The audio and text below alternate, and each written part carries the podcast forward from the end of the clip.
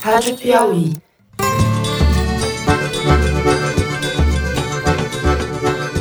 Olá, sejam bem-vindos ao 99 Foro de Teresina, o podcast de política da revista Piauí.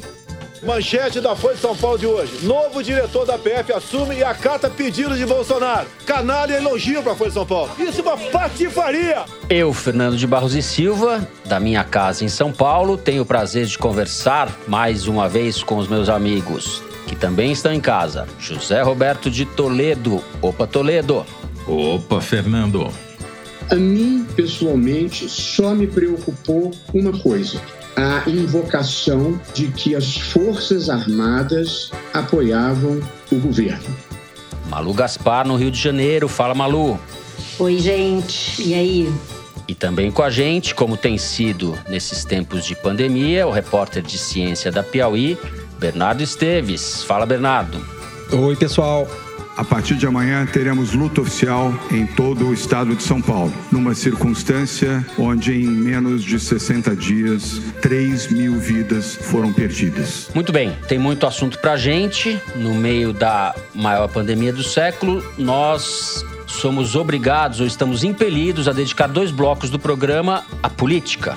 No primeiro bloco, a gente abre falando das investigações que correm contra o presidente Jair Bolsonaro, com base nas acusações feitas pelo ex-ministro Sérgio Moro e do aparelhamento promovido pelo presidente na Polícia Federal. No segundo bloco, a gente vai falar da radicalização do governo. O Bolsonaro mais uma vez participou de um ato que pediu o fechamento do Congresso e disse que as Forças Armadas estavam ao seu lado, ao lado do povo. Por fim, no terceiro bloco, a gente trata especificamente do avanço do coronavírus no Brasil, a tragédia que vem sendo vivida principalmente agora nas periferias das grandes cidades e como o país está se preparando ou deixando de se preparar para a fase mais crítica da doença. É isso, vem com a gente.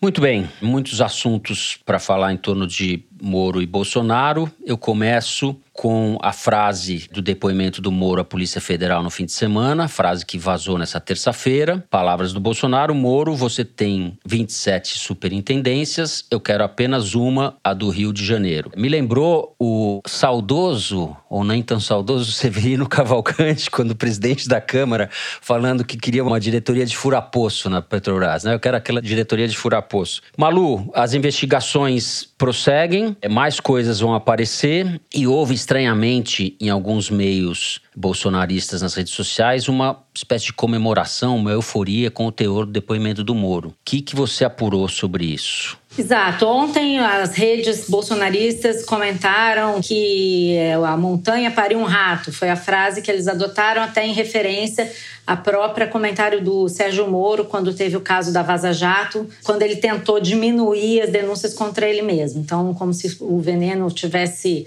se voltado contra o próprio Moro. Eu acho que é cedo para dizer isso. Se a gente for ver bem o depoimento do Moro, ele realmente não produziu nada de novo é, em relação ao que já se sabia. Então, por exemplo, uma coisa que todo mundo se pergunta é por que, que o Bolsonaro quer tanto o Rio de Janeiro. Ele não esclareceu, mas eu não acho que ele não esclareceu porque ele não sabe. Eu acho que ele não esclareceu por uma questão de cálculo político. Na petição que o Procurador-Geral da República, Augusto Aras fez ao STF para investigar o caso, ele deixa uma brecha para que o Moro também seja investigado por prevaricação e denunciação caluniosa. Isso é calculado para dar ao presidente uma saída a esse caso. E por isso o Moro falou no depoimento dele que ele não acusou o Bolsonaro de crime. Quem fez isso foi o próprio Aras. O Moro sabe que, dependendo do andamento das investigações, do relatório final do ministro Celso de Mello, que é o ministro do STF que está coordenando a investigação,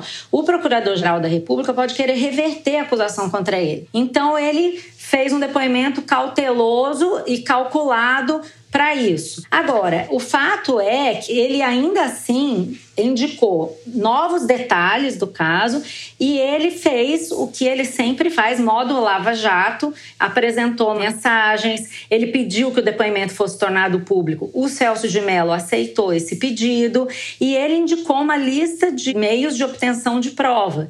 Por exemplo, Moro sendo ele... Moro, né? Então, por exemplo, ele sugeriu e o Celso de Mello já requisitou a investigação avaliasse o vídeo da reunião de ministros em que o Bolsonaro, é, segundo o Moro, exigiu relatórios de inteligência, entre aspas. E ele mesmo diz: Eu não sei o que eram esses relatórios de inteligência. É óbvio que ele sabe. O próprio presidente depois disse que queria que ele pudesse conversar para saber sobre as investigações. Ele queria saber o que estava acontecendo na Superintendência do Rio de Janeiro. Então eu acho que o Moro foi até o limite em que ele podia ir para não ser acusado de denunciação caluniosa. Porém, ele forneceu os dados e mais, botou os generais na linha de tiro ao falar que eles poderiam confirmar a versão dele mesmo sobre a reunião. E aí tem um elemento que eu queria chamar a atenção: o procurador-geral Augusto Aras, pediu que eles fossem ouvidos em cinco dias, determinou que esses ministros fossem ouvidos em cinco dias.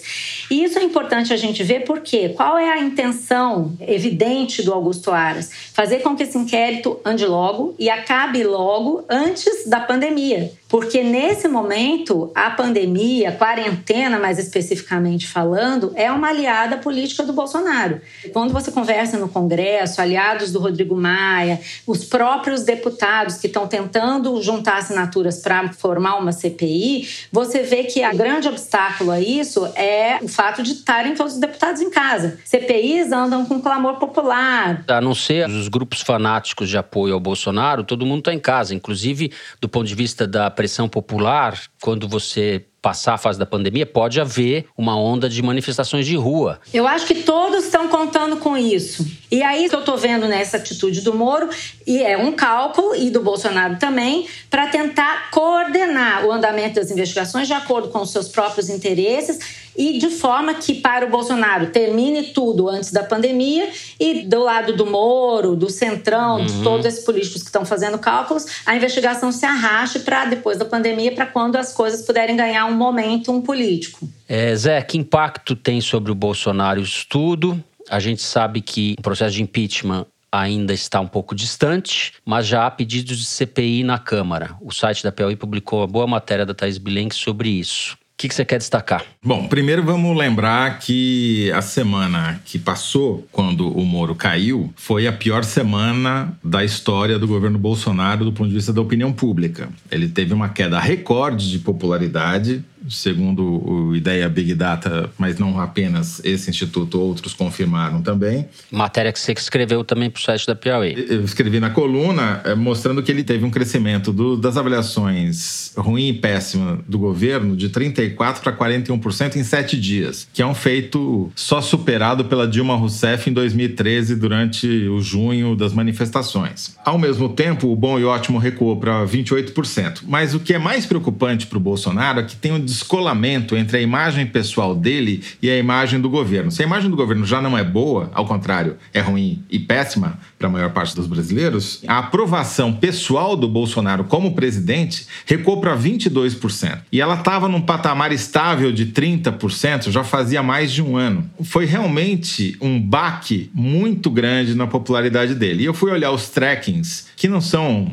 tão confiáveis quanto as pesquisas, porque são amostras menores, feitas pelo telefone, enfim, é uma metodologia que você olha para olhar o movimento e não o número em si. E o, o que os trackings estão mostrando é que esse tombo que o Bolsonaro levou na semana passada, ele não conseguiu se erguer, ele continua lá embaixo. Você pode dizer que a base dele, o núcleo duro, é 22, que são esses 22 que aprovam o que ele faz mesmo depois de ter ejetado o Moro como ele ejetou, de ter feito todas as barbaridades que fez. E você tem um teto superior, que é 35, que é a taxa dos que confiam ainda no governo. Ele oscila dentro dessa margem. Agora, esse 22 foi a primeira vez que ele baixou para um patamar tão baixo no seu piso de popularidade. E isso é preocupante. Tão preocupante que ele foi lá domingo fazer outra palhaçada na frente do palácio. É sempre a reação que ele faz. Ele tenta demonstrar força, dizer que vai fazer um golpe quando ele está mais fraco. Quanto mais fraco ele tiver, maior a barbaridade ele vai dizer.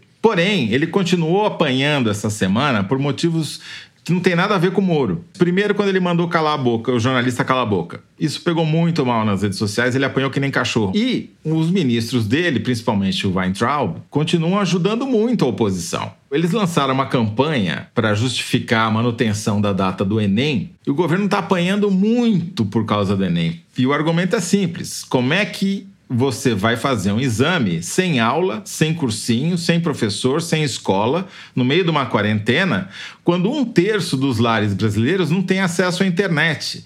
E justamente os mais pobres. Quer dizer, você vai fazer um Enem elitista, que vai prejudicar os alunos que não têm acesso à internet porque são pobres. Então é uma coisa completamente sem sensibilidade social que pegou muito mal na rede. Então, a matéria da Thaís que você citou, ela resume muito bem o que acontece em Brasília hoje. Não tem força política para aprovar um impeachment. Não tem dois terços de deputados dispostos a correr todos os riscos políticos que O Rodrigo Maia está indo muito cautelosamente. Ele está sentindo né? as águas. É... Ele deixou correr três pedidos de CPI a partir da denúncia do Moro, que são um do deputado do PCdoB, outro de um deputado do PSB de bola e outro do PSDB, para ir para uma CPI mista, senadores e deputados. Os três estão coletando assinaturas e estão assinando as outras CPIs, ou seja, a tendência é que essas três pedidos de CPI se fundam numa só. E vamos lembrar que para ter CPI você precisa de 171 assinaturas na Câmara, que é um terço, que é metade do que você precisa para aprovar o impeachment. Então, tudo isso é um jogo para você contar cabeças. Quantos votos eu tenho contra o Bolsonaro? Obviamente, quem vai assinar essa CPI é contra o Bolsonaro. E só para terminar, o Moro está lentamente criando uma terceira via na política. Um levantamento muito interessante da Arquimedes mostra que quando você pesquisa a palavra Moro, obviamente a maior parte são os bolsonaristas detonando ele que é o que a única coisa que eles têm feito desde que o Moro deixou o governo. Sim, chamam de é moleque de Curitiba. Então, aí você tem uma parte que é a oposição vermelha, vamos chamar assim, que é a oposição de esquerda, que não defende o Moro,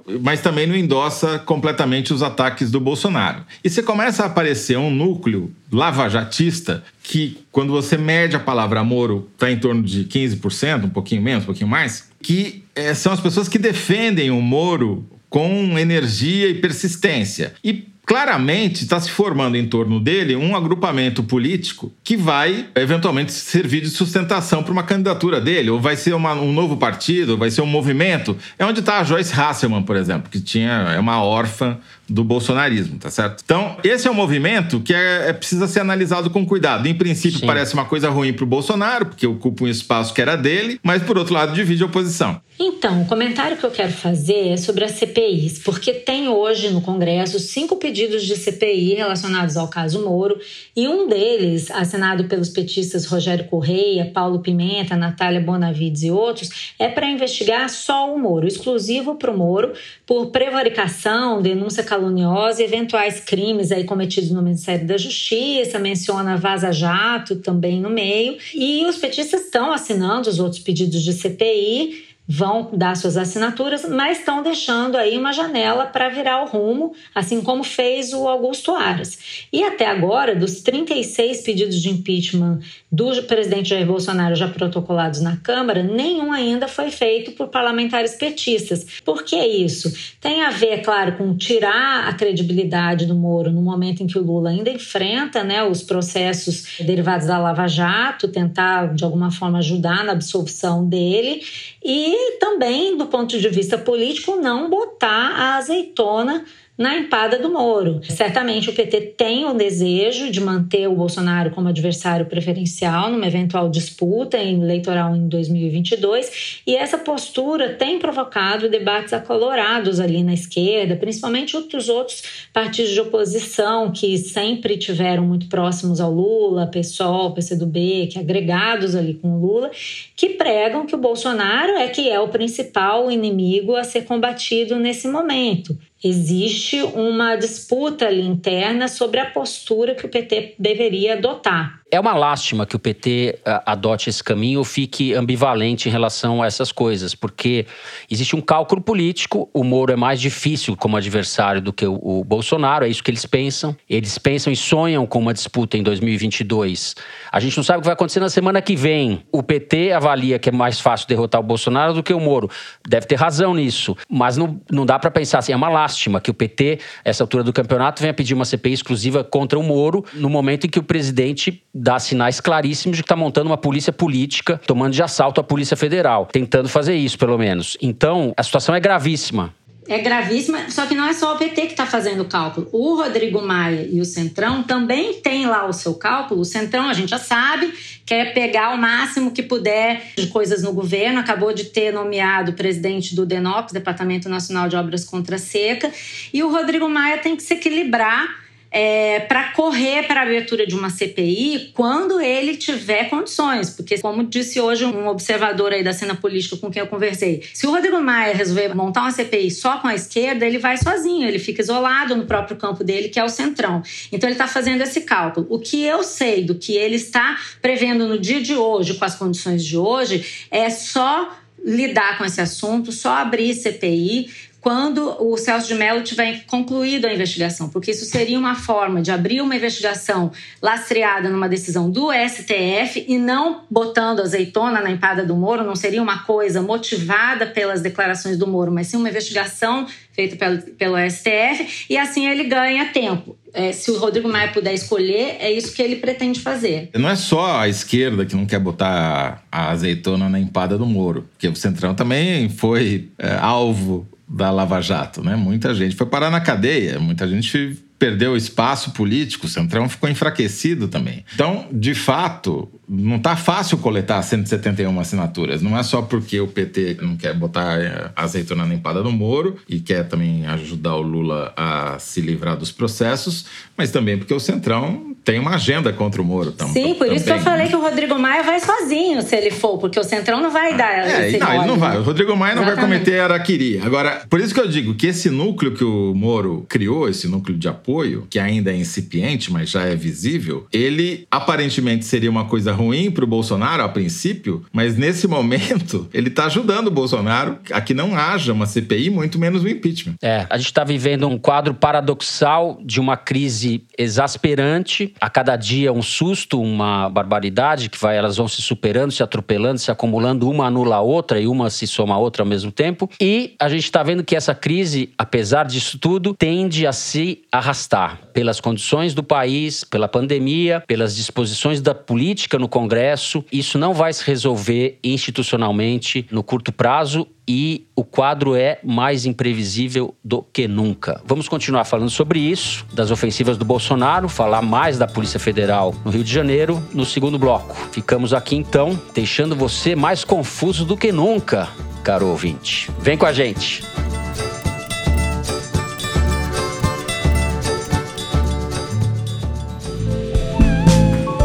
E aí, como é que é o dia a dia de uma pastora? Ah, precisamos de folga. então, geralmente, pastor, prostitutas e garçons, né, tem folga na segunda-feira. As pessoas não sabem de onde brota tanta sombrinha quando tem chuva na cidade. Né? É e da aí... onde, hein? Você pode explicar pra então, gente? Então, ela vem do Beco do Tesouro, ali, bem perto onde a gente compra. Ali. As escovas progressivas que saem do metrô precisando de uma, de uma sombrinha. Tá sempre atrás dos camelôs na rua para conseguir essa sombrinha. Maria vai com as outras a cada duas segundas-feiras no seu aplicativo de podcast preferido ou no site da revista Piauí. Muito bem.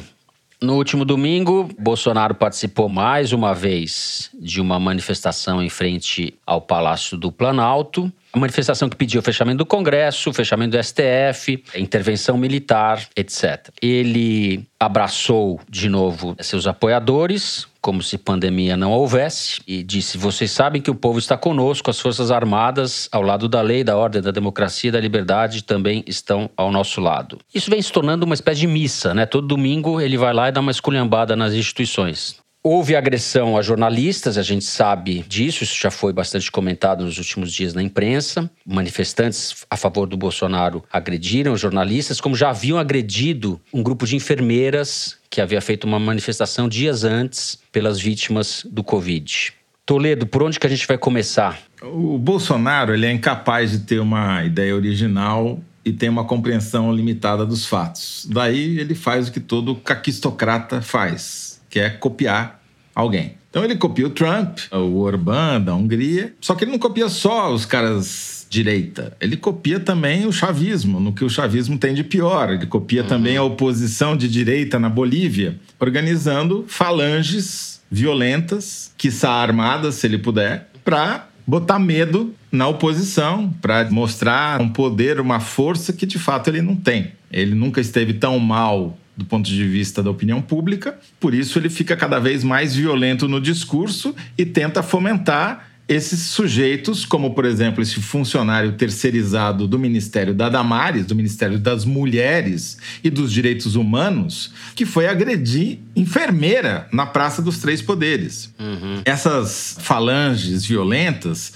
acontecem, por exemplo, no chavismo, Venezuela, tentar intimidar os opositores, eh, agredindo. E acontece na Bolívia também, onde os caras foram arrancar prefeito de dentro de casa pelo cabelo. Então, o que a gente está assistindo é uma cópia do modelo que vem importado das piores práticas antidemocráticas que existem. É o que ele consegue fazer por enquanto. Agora, ele também faz, como você já notou na abertura, um discurso sistemático contra as instituições em favor da anarquia. Ele faz isso inclusive com os militares. Quando ele coloca generais de pijama no ministério, hierarquicamente acima dos generais fardados que comandam tropas, ele está confundindo a hierarquia militar gerando um ruído dentre os militares. Quando ele faz o que a Malu muito bem descreveu na reportagem dela para Piauí essa semana e na abertura do primeiro bloco, com a Polícia Federal, ele está criando cisânia dentro da Polícia Federal, tentando transformar parte da Polícia Federal numa espécie de guarda pretoriana para mantê-lo no poder e estimulando ao mesmo tempo uma reação contra ele que corre o risco de esfacelar a instituição. Então, tudo que ele faz é o contrário da lei e da ordem, é o império da desordem e da ausência de leis. Ele não tem força para dar um golpe de verdade, então ele fica simulando esse golpe e estimulando essas falanges violentas dentro e fora do governo. Acrescentando um dado ao que você falou, a criação dessas falanges ou dessas milícias, que houve iniciativas concretas do governo que apontam nessa direção ou que podem ser entendidas nessa direção. O Bolsonaro revogou recentemente regras de rastreabilidade, é isso, capacidade de rastrear armas e munições. O governo soltou uma portaria na véspera da queda do Moro, aumentando o acesso à possibilidade de compra pela população civil em 12 vezes o limite de munição que cada pessoa pode comprar. A pessoa podia comprar 200 balas ou projéteis, ou o que seja, por ano, ela pode comprar agora 6 mil. Enfim, essas duas coisas juntas é, não apontam para coisas boas. Malu, você vai falar de Rio de Janeiro, de Polícia Federal, de formação de milícia das pataquadas do Bolsonaro na rampa do Palácio do Planalto. Vamos falar de tudo, tudo daí. É. Antes de mais nada, eu queria prestar minha solidariedade aí aos enfermeiros agredidos no 1 de maio, aos jornalistas que foram agredidos não só na manifestação, os fotógrafos Dida Sampaio e Orlando Brito, mas também aos jornalistas que foram agredidos ontem pelo presidente, que o presidente Sim. mandou calar a boca da Júlia Lindner, do Estadão, e do Ricardo Della Coleta, da Folha. Eles cumprem essa árdua missão de cobrir as falas do presidente no cercadinho do Alvorada e tiveram que ouvir esse cala-boca do presidente. Então, só queria deixar minha solidariedade e dizer aos enfermeiros que não desistam e aos jornalistas que, por favor, não calem a boca. São pessoas que estão cumprindo uma missão e não tem nada que calar a boca, né? Eles estão fazendo o trabalho deles com coragem e nós estamos juntos. Sobre outra coisa que o Toledo comentou aí das falanges. Eu fiquei me lembrando, enquanto eu vi esses vídeos e aí, todos os relatos sobre os acontecimentos do domingo, da primeira vez que eu fui a uma convenção bolsonarista em 22 de julho de 2018, e o grito que mais ecoava na convenção que apontou o Bolsonaro como candidato a presidente era: Eu vim de graça.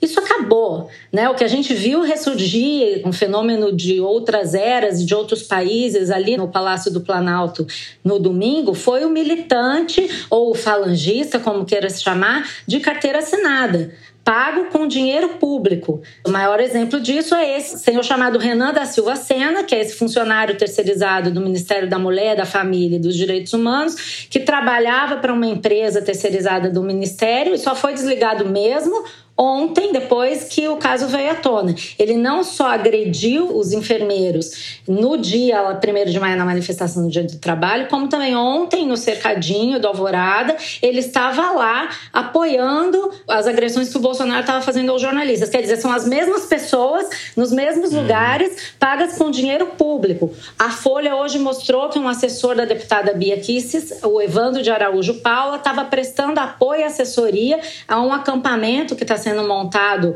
ao lado do estádio Mané Garrincha, em Brasília, um acampamento de inspiração nazista que se auto-intitula Os 300 e que está treinando militantes para uma guerra da direita com a esquerda e uhum, tal. Então uhum. é o uhum. seguinte: é dinheiro que sai do governo para incentivar essas falanges. A guerra da direita contra qualquer um, né? Porque a esquerda não tem, que eu saiba, qualquer falange coisa, armada. Né? É, é uma coisa nazista, é uma coisa de ódio e intolerância. É. E é uma coisa financiada também por empresários. Existe um subgrupo de empresários aí que não são empresários irrelevantes, eu não estou falando só do dono da Van, Luciano Hang, mas tem o Flávio Rocha da Riachuelo, Sebastião Bolfin da Centauro, gente que financia isso que acha que é uma boa você desafiar as instituições e radicalizar e acabar com a esquerda, o comunismo, esses fantasmas que eles é, inventam. a Operação Oban então, do, do, Bolsonaro, né? São é, os empresários Obama. que financiaram a tortura durante a ditadura, agora numa versão light. Exato. O que eu vejo aí, Malu, pegando um pouco o gancho nisso que você falou, é isso é financiado, tem gente pondo dinheiro, tem gente sendo cooptada de maneira que a gente já viu em outros momentos. Mas o Bolsonaro tem uma novidade, ele tem um movimento social atrás dele. A gente não sabe o tamanho desse movimento, ele está menor agora, mas existe. Na massa evangélica, liderada por esses Edir Macedo da vida e esses outros pastores, existe um movimento pró-Bolsonaro, existe uma milícia na sociedade civil que vem se armando. O Bolsonaro tem um movimento social atrás dele, coisa que o Collor não tinha, por exemplo. Por isso que um processo de impeachment do Bolsonaro vai ser muito mais complicado do que era contra o Collor. Porque o Collor, você pode falar, o Collor foi um representante de uma oligarquia menor que chegou lá, um louco, etc. Mas ele estava dentro da institucionalidade. No processo de impeachment, ele se comportou como um político deve se comportar. Eu não vejo Bolsonaro se comportando como o Collor se comportou se houver um processo de impeachment, entendeu?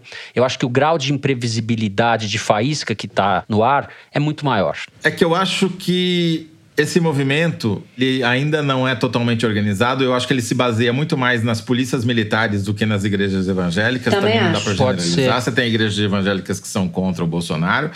As igrejas evangélicas estão sofrendo muito com a quarentena. A reportagem na edição impressa da Piauí tem uma outra reportagem no site da Piauí mostrando que elas estão sofrendo muito com a falta do dízimo, porque as pessoas não estão indo aos cultos e estão com dificuldade até para pagar os seus horários alugados nas emissoras de televisão. Querendo arrecadar pela internet, né? Exatamente. Então, assim, o, o, que eu acho é que o Bolsonaro ele arrota um poder maior do que de fato ele tem.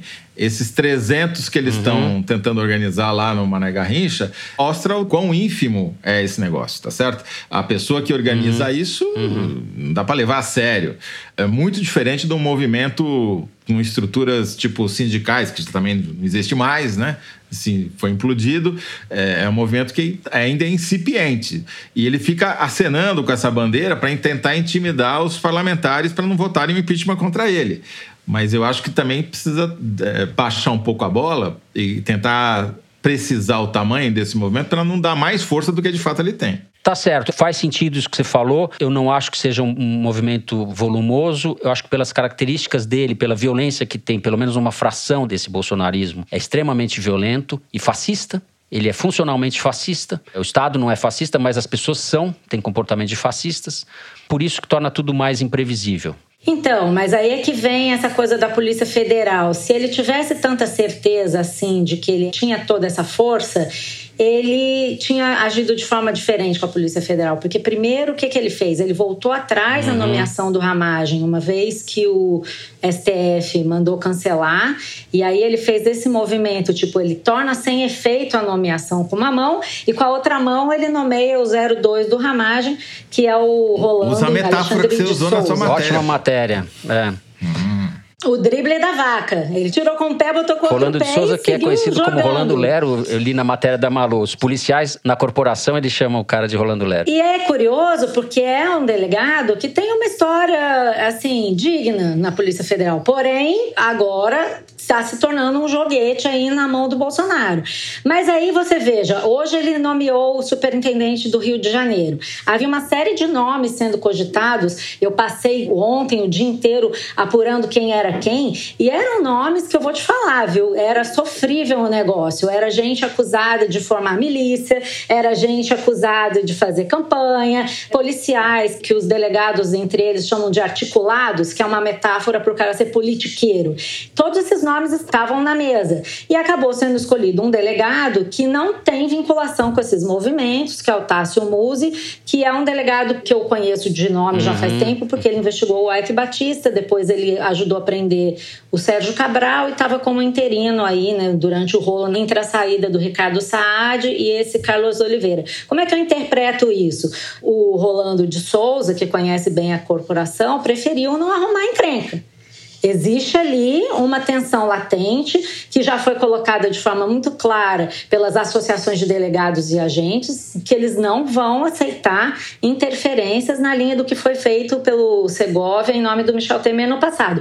Então eu tenho a impressão de que eles também estão medindo aí, botaram um pé no freio e falaram: não, uhum. vão então botar alguém para calar esse movimento. Então ele não tá com essa bola toda. E ele não controla, apesar das pessoas falarem que ele quer controlar as investigações, ele controla sim alguma coisa de informação, a BIM, o que ele quer ali é isso. O Rio de Janeiro é um hub de grampos e investigações sobre todo tipo de quadrilha. O crime organizado no Brasil tem conexões fundamentais no Rio de Janeiro, por várias razões, por causa de portos, por causa das próprias milícias. Então, para o presidente, que a gente sabe que tem o perfil que tem, ele quer saber o que está acontecendo no Rio. Mas a investigação da rachadinha foi feita na Polícia Estadual. E ele mesmo quer, uma coisa que ele quer muito, que os aliados dele me falam, é acabar com o Witzel, porque ele identifica no Witzel um centro de investigações e denúncias contra Agora, ele. Agora, existe essa guerra. Agora, a investigação da rachadinha surgiu da investigação da Polícia Federal, não foi? Não, então, a investigação da Polícia Federal gerou uma operação chamada Furna da Onça e foi baseada num relatório do COAF que trazia uma série de informações sobre maus feitos de deputados estaduais. Mas a Furna da Onça da Polícia Federal não investigou o Flávio Bolsonaro. Esse relatório de inteligência do COAF também foi para o Ministério Público Estadual e o Flávio Bolsonaro foi investigado exclusivamente pelo Ministério Existe Público Estadual. Existe o interesse de ter acesso a esse tipo de informação por parte do Bolsonaro. É evidente. Sim, é o que ele quer, mas ele a não tem como controlar da Polícia tudo. Federal na apuração dos assassinos, os prováveis assassinos vão ser julgados ainda da morte da Marielle, também é outro caso mal resolvido, que está rondando a família, uhum. né? O sujeito que matou, que supostamente Sim. matou, era vizinho dos Bolsonaro, no mesmo condomínio. A gente está falando de coisas muito graves. Bom, sem contar a investigação sobre a morte do Adriano, o miliciano Moore, né, o assassino, chefe do escritório do crime, que ninguém mais fala mais, porque tem tanta outra escândalo no meio que a gente até já esqueceu, uhum. mas é um caso. Não, é aquela coisa, né? A gente não tem muita certeza de qual é o motivo exato pelo qual ele quer a Polícia Federal, mas ele sabe bem e é um motivo bem grave, porque ninguém briga desse tanto com o ministro da Justiça e tudo isso que a gente já falou, se não for uma coisa muito séria. Agora, com esse movimento, ficou mais difícil para ele. Vamos ver como é que a coisa vai desenrolar. Eu acho que ele não vai parar Esse é de tentar exatamente interferir. o meu ponto, porque tá sobrando no governo Bolsonaro é quem aceita ser boi de presépio, né? Fica lá como uma uhum. figura figurativa, tipo a Regina Duarte, que tanto faz se cair, se não cair, dá na mesma, porque o Bolsonaro vai, demite, nomeia na secretaria dela como se ela não existisse. E assim acontece também em vários outros ministérios. Os que ainda prezam um pouco pela biografia acabam saindo. E os militares, é? Bom, os militares, esses daí estão no meio de uma confusão, estão divididos. Uhum aparentemente. É, tem os moristas, tem os bolsonaristas, tem os carreiristas e tem os jetonzistas, né? Que estão lá pela grana. Como diria o Dorico Paraguaçu, é, né? Os jetonzistas para frentemente. Ganha jeton, para participar de reunião, de conselho e faz uma grana extra ali sem ultrapassar o teto de gastos funcionalismo público. Então, eu não acho, sinceramente, que os militares sejam uma força ativa hoje. Eles são uma força passiva, porque o que aconteceu na Bolívia, que é uma degradação profunda do Estado e do Estado de Direito, se deu às custas de os militares não fazerem nada, bastaram ficar passivos.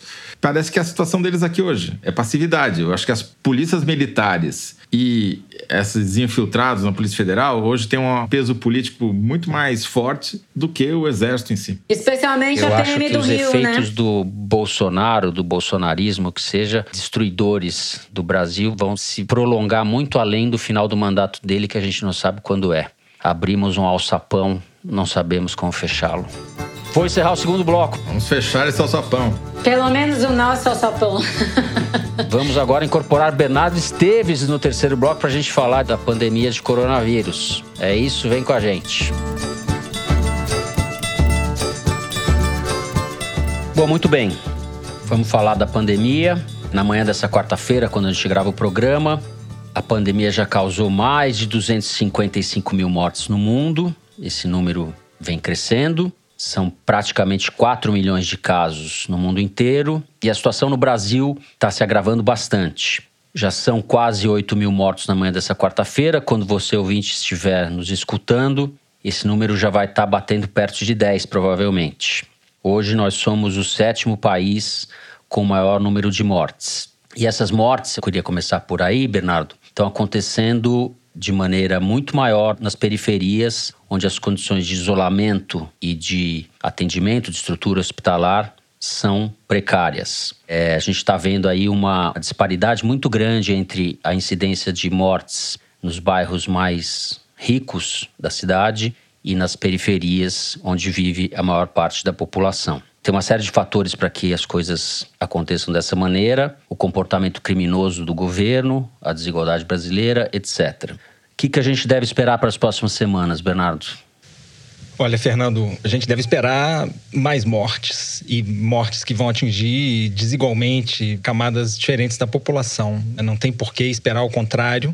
A gente segue na escalada. Já tem estudos circulando nas redes sociais apontando que o Brasil é uma questão de tempo até que o Brasil se torne o novo epicentro da pandemia no lugar dos Estados Unidos, caso a progressão dos números se mantenha no ritmo atual. E não é à toa que temos cidades como São Luís e Fortaleza que já estão entrando no lockdown, né? Assim, restringindo a entrada e saída de pessoas e a circulação de cidadãos. É um, uma etapa de restrições mais fortes em relação ao que a gente está vivendo hoje, que é um isolamento mais moderado. E a gente tem assistido a essa subida que deve continuar. Você falou da desigualdade, a gente tem insistido nesse aspecto uhum. nos últimos programas. Tem vindo à tona estudos que mostram que a mortalidade da Covid-19 na cidade de São Paulo, nas periferias, nos bairros com piores condições sociais, é até 10 vezes maior do que a mortalidade que a gente gente verifica em, em bairros ricos. Está matando gente fora da faixa de maior faixa de risco, que é acima de 60 anos. Nas periferias, mais jovens estão morrendo, né?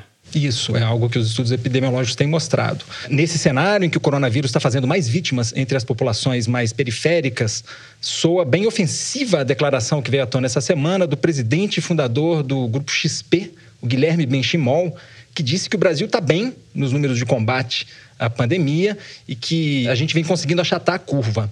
Ele disse o seguinte: o pico da doença já passou quando a gente analisa a classe média e a classe média alta. O desafio é que o Brasil é um país com muita comunidade, muita favela, o que acaba dificultando o processo todo.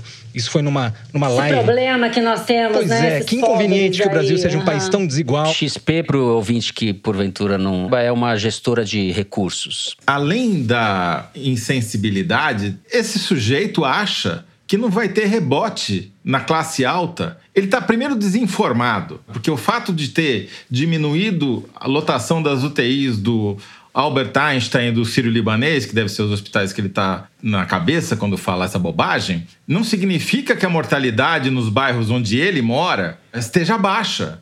A mortalidade por Covid-19 no Alto de Pinheiros, que ele certamente conhece muita gente que mora lá, porque é um bairro de gente muito rica, é 49 por 100 mil habitantes. Nunca o Alto de Pinheiros teve perto de ter uma taxa de mortalidade desse nível para qualquer outra causa que não seja causa estrutural de mortalidade, ou seja, velhice, doença cardiovascular e câncer. Pois é, em outro tipo de desigualdade que tem vindo à tona em estudos que estão analisando a distribuição da doença no Brasil, uma desigualdade de fundo político, né?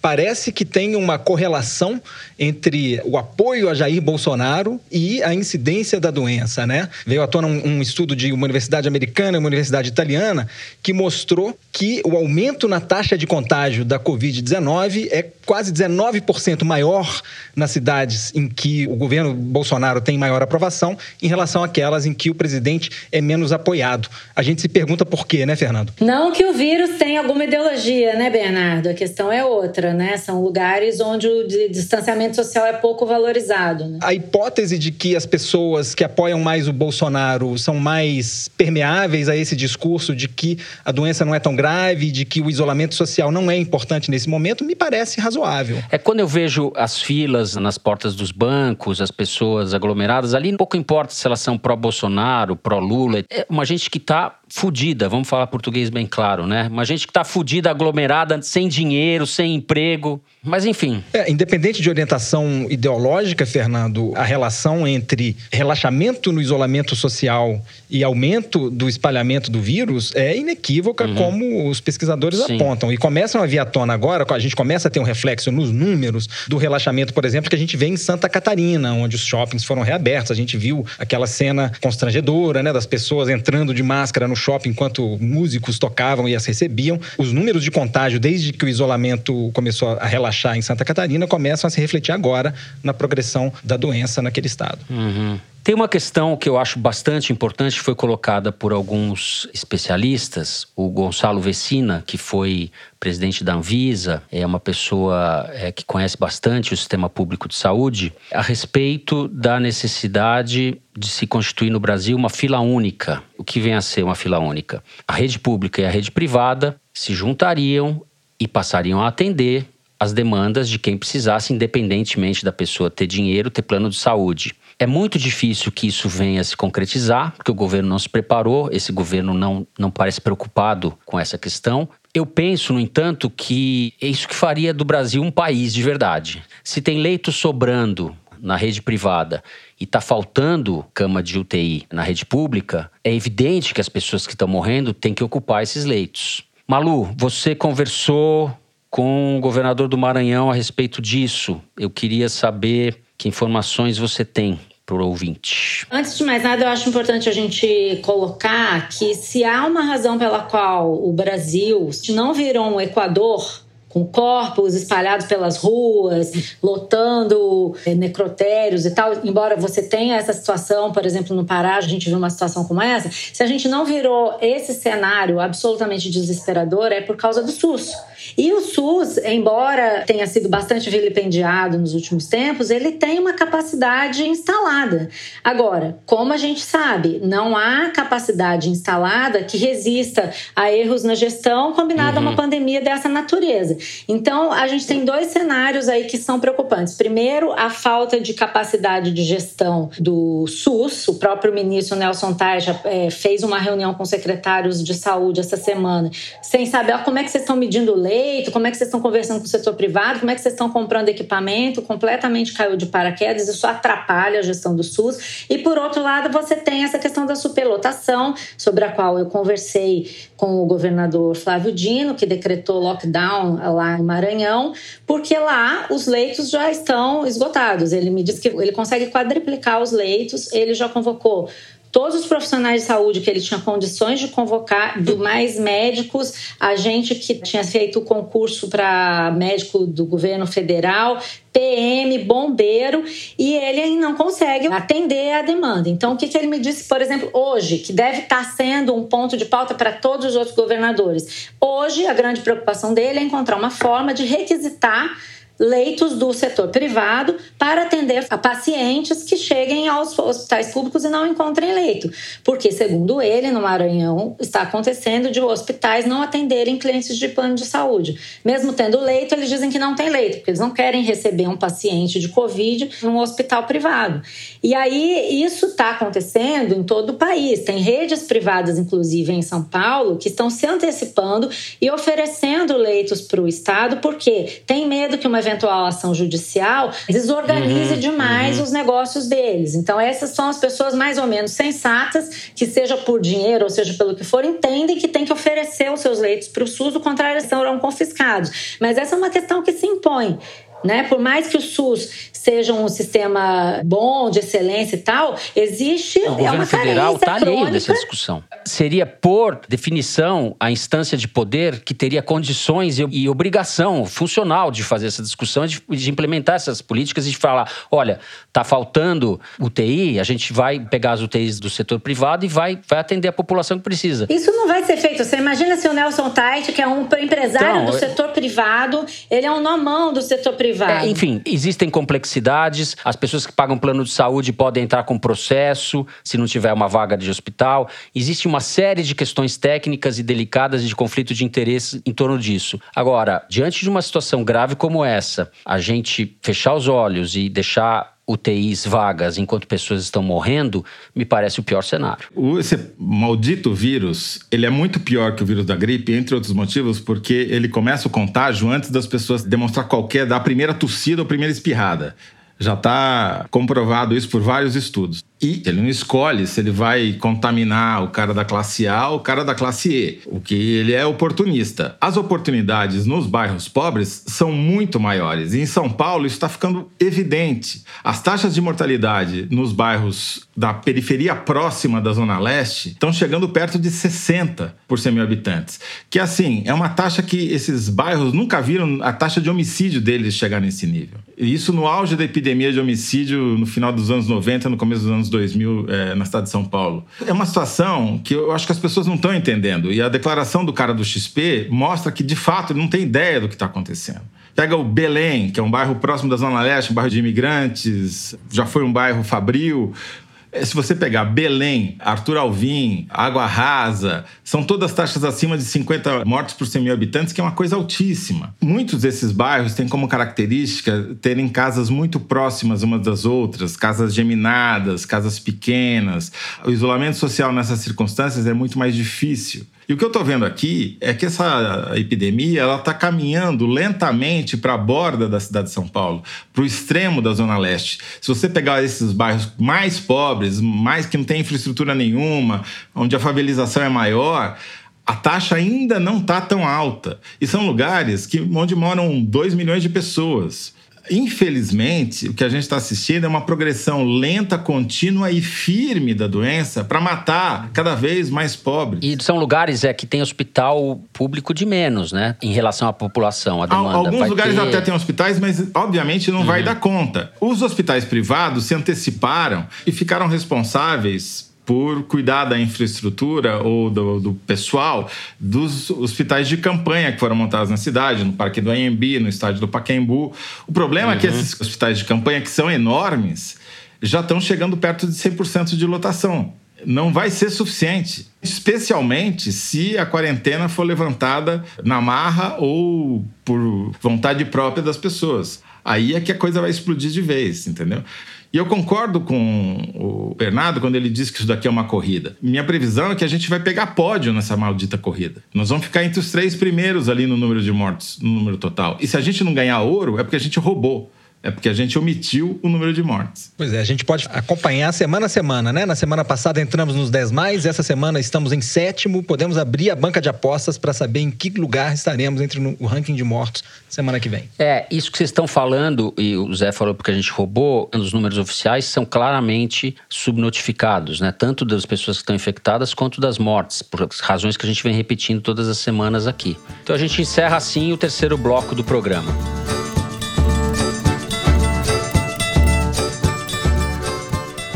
Vamos agora então para o momento mais esperado do dia. Kinder Ovo, a Malu já está tensa, posso vê-la mexendo as mãos. Estou sentindo uma certa provocação, Malu, por parte do Fernando. Deixa comigo, deixa Solta aí, Luigi. Senhor presidente, agradeço a Vossa Excelência e começo por rebater uma palavra inadequada do novo senador Jorginho Melo, que disse que o seu governador fez uma baianada. Não, se ele tivesse feito a baianada, o seu governador tinha feito a coisa certa. Que a É o Bahia Otto Alencar? está trabalhando É o Otto Alencar? Temos aqui 70 É de leitos, novo! 70% O de campeão vagas de! UTI com atendimento, com dois hospitais de campanha já prontos e atendendo os pacientes sobre a liderança do governador, do secretário Fábio Vilas Boas e do professor Badaró, que é um dos maiores infectologistas do Brasil e do mundo. O seu governador, certamente, é, é, senador Jorginho Melo, fez uma cabanada, que vem de cabana, orelhudo, similar a asno. Então, se dirige ao seu governador dessa forma e respeite os baianos. Opa! Isso aí, respeite os baianos. passou por Isso aí. cima da cabanagem, retomou as tradições do Kinder Ovo. Otto Alencar, senador pelo PSD da Bahia. Falou isso no último dia 30, durante uma audiência no Senado com o ministro da Saúde, Nelson Teich. Bom, depois deste Kinder Ovo vencido pela Malu, a campeã voltou. É hora do momento cabeção. Para quem não conhece, é a hora do programa em que a gente faz indicação de livros, séries, artigos, etc. Coisas que a gente acha que os ouvintes podem gostar e aproveitar durante essa quarentena. Bernardo Esteves, Então, Fernando, eu queria prestar uma homenagem ao escritor Sérgio Santana. Ontem circulou a notícia que ele foi internado no Rio de Janeiro com sintomas de Covid-19. Sérgio, que é um dos eh, grandes prosadores da língua portuguesa, a gente fica na torcida para ele voltar logo para casa. E Sérgio, para quem lê o perfil dele da revista Piauí de 2015, se não me engano, já sabe que ele que você fez. Isso, justamente. Quem leu esse perfil sabe que ele já vivia em isolamento social há alguns anos. É um escritor ermitão e, apesar disso, pode ter contraído a doença. Eu queria recomendar um dos livros de contos dele. Eu deixo o meu preferido, que é O Voo da Madrugada, de 2013. Muito bem. Maria Lúcia Gaspar. Bom, eu queria recomendar o livro Cadete o Capitão? A Vida de Jair Bolsonaro no Quartel, que é um livro escrito pelo repórter Luiz Macluf de Carvalho sobre o julgamento do Jair Bolsonaro no Supremo Tribunal Militar na década de 80, é, em que ele foi julgado por ter, supostamente, feito um plano para explodir uma adutora aqui no Rio de Janeiro, num atentado contra a direção do Exército, por uma questão salarial.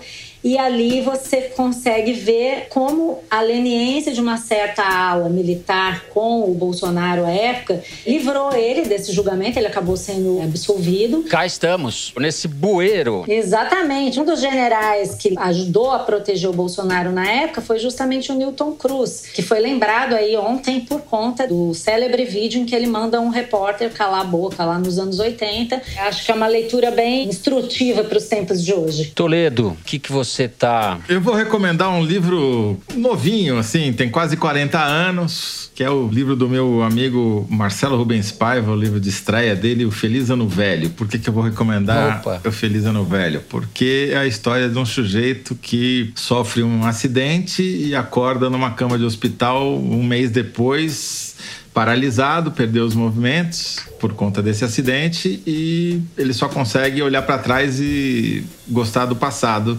Daí o nome do livro, Feliz Ano Velho, mas a partir dessa reconstituição do passado, acaba construindo uma nova vida nas atuais circunstâncias. Eu achei que tem a ver com o momento que o país vive. Olhar para é. trás com saudades e com muita dúvida sobre o futuro. Marcelo Rubens Paiva, filho do deputado Rubens Paiva, que é um dos desaparecidos da ditadura.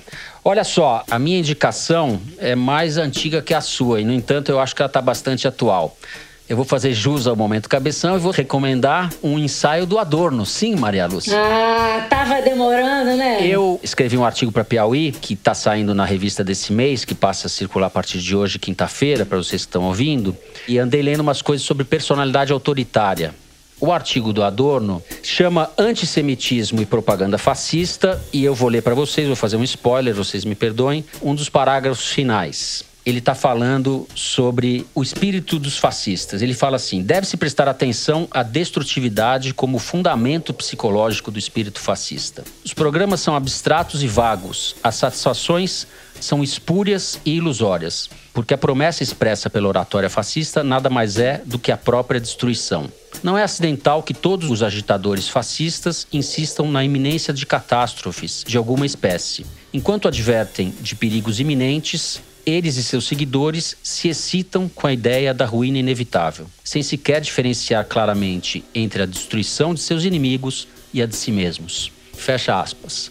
Eu achei que tinha algo a ver com o Bolsonaro, esse negócio. O artigo está num livro que chama Ensaios sobre Psicologia Social e Psicanálise, editora Unesp. Feitas as recomendações todas, vamos para o que interessa de verdade, que são as cartinhas dos ouvintes. Eu quero começar mandando um abraço para todos os ouvintes que estão trabalhando na linha de frente da pandemia, como é o caso da Aldineia Freitas. Ela escreveu para a gente dizendo o seguinte: Toda quinta-feira meu companheiro chegava do trabalho e era tradição ouvirmos juntos o Foro de Teresina. Pois bem, ele mudou de trabalho e agora atua em regime de plantão, chegando em casa em dias variados. Fico chateada porque não tem mais foro.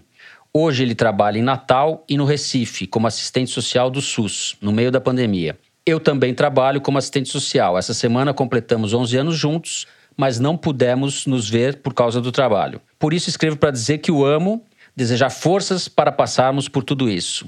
E quero mandar um abraço para todos vocês que fazem o Foro de Teresina. É isso aí. Super obrigado, Aldineia Freitas. Força para vocês. Um abração. É isso aí, Aldineia. Vai passar, vai passar. Fica firme. Então, Fernando, eu acho que a gente devia fazer uma sessão de casais da quarentena, porque tem uma outra mensagem Opa. de casal aqui. Essa é do Tiago Vieira. E ele diz que conheceu o Foro um ano atrás por indicação da esposa dele, a Kátia, e escreveu assim: Durante essa quarentena, tive a oportunidade e tempo para ler um pouco mais. E tenho devorado as matérias da Piauí.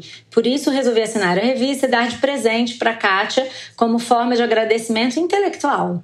Ela ainda não sabe da assinatura, vai saber quando receber a próxima edição ou quando escutar no foro, depende do que acontecer primeiro. Um grande abraço a todos vocês. Aliás, gente, na Piauí desse mês tem texto do Fernando, agora vocês já sabem, um texto cabeção.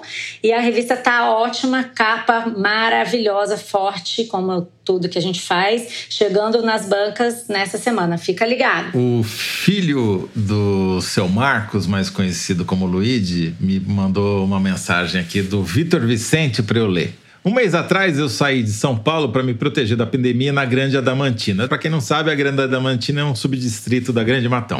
É, qual não foi minha surpresa ao ficar sabendo que na zona rural da Grande Adamantina tem acontecido caça aos javaporcos? E o pior que não é só isso, já tem gente contaminada com vermes por consumir a carne do javaporco. Queria deixar aqui meu apelo às autoridades ambientais. Não sabemos o número certo de pessoas contaminadas pelo coronavírus e agora não sabemos o estado de saúde da família do Teresino. Muito obrigado, Vitor Vicente. O Teresino se compadece com a sua mensagem. Agora, os caras que estão pegando verme por comer os primos do Teresino estão sofrendo a vingança do Teresino. Tem a vingança do Montezuma lá no México e na Grande Matão tem a vingança do Teresino. Vai comer carne de java porco para ver o que acontece, tá? Por falar em java porco, Toledo, olha essa mensagem da Ana Luísa Teodoro. Ela mandou um e-mail falando o seguinte: sou de Juiz de Fora, aqui não temos javaporcos, mas as capivaras mandam na cidade e apoiam o movimento javaporquista. Eu comecei a ouvir o Foro em janeiro desse ano, mas fiz questão de ouvir todos os episódios desde maio de 2018. E tenho que compartilhar uma coisa com vocês. Em 96 programas, eu não tinha acertado nenhum Kinder Ovo. Meu Deus. A sorte mudou no programa 97. Reconheci imediatamente a voz do Cid Gomes. Comemorei tanto que minha mãe achou que eu tinha ganhado um prêmio. Tinha que contar isso para vocês. Um abraço carinhoso em todos. Ganhou. Ana Luísa, eu entendo exatamente o que você sentiu quando você ganhou o 97. tá? Eu espero sentir isso esse ano ainda. Espero. Ai, ai. Bom, o programa de hoje vai ficando por aqui. O Foro de Teresina é uma produção da Rádio Novelo para a revista Piauí, com coordenação geral da Paula Scarpim. O nosso diretor é o Luiz de Maza, as nossas produtoras são a Mari Faria e a Luísa Ferraz. O apoio de produção aqui em São Paulo é do Vitor Hugo Brandalize e da Clara Helstab.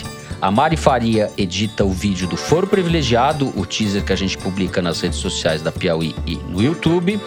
A edição do programa é da Mari Romano, da Cláudia Holanda e da Evelyn Argenta.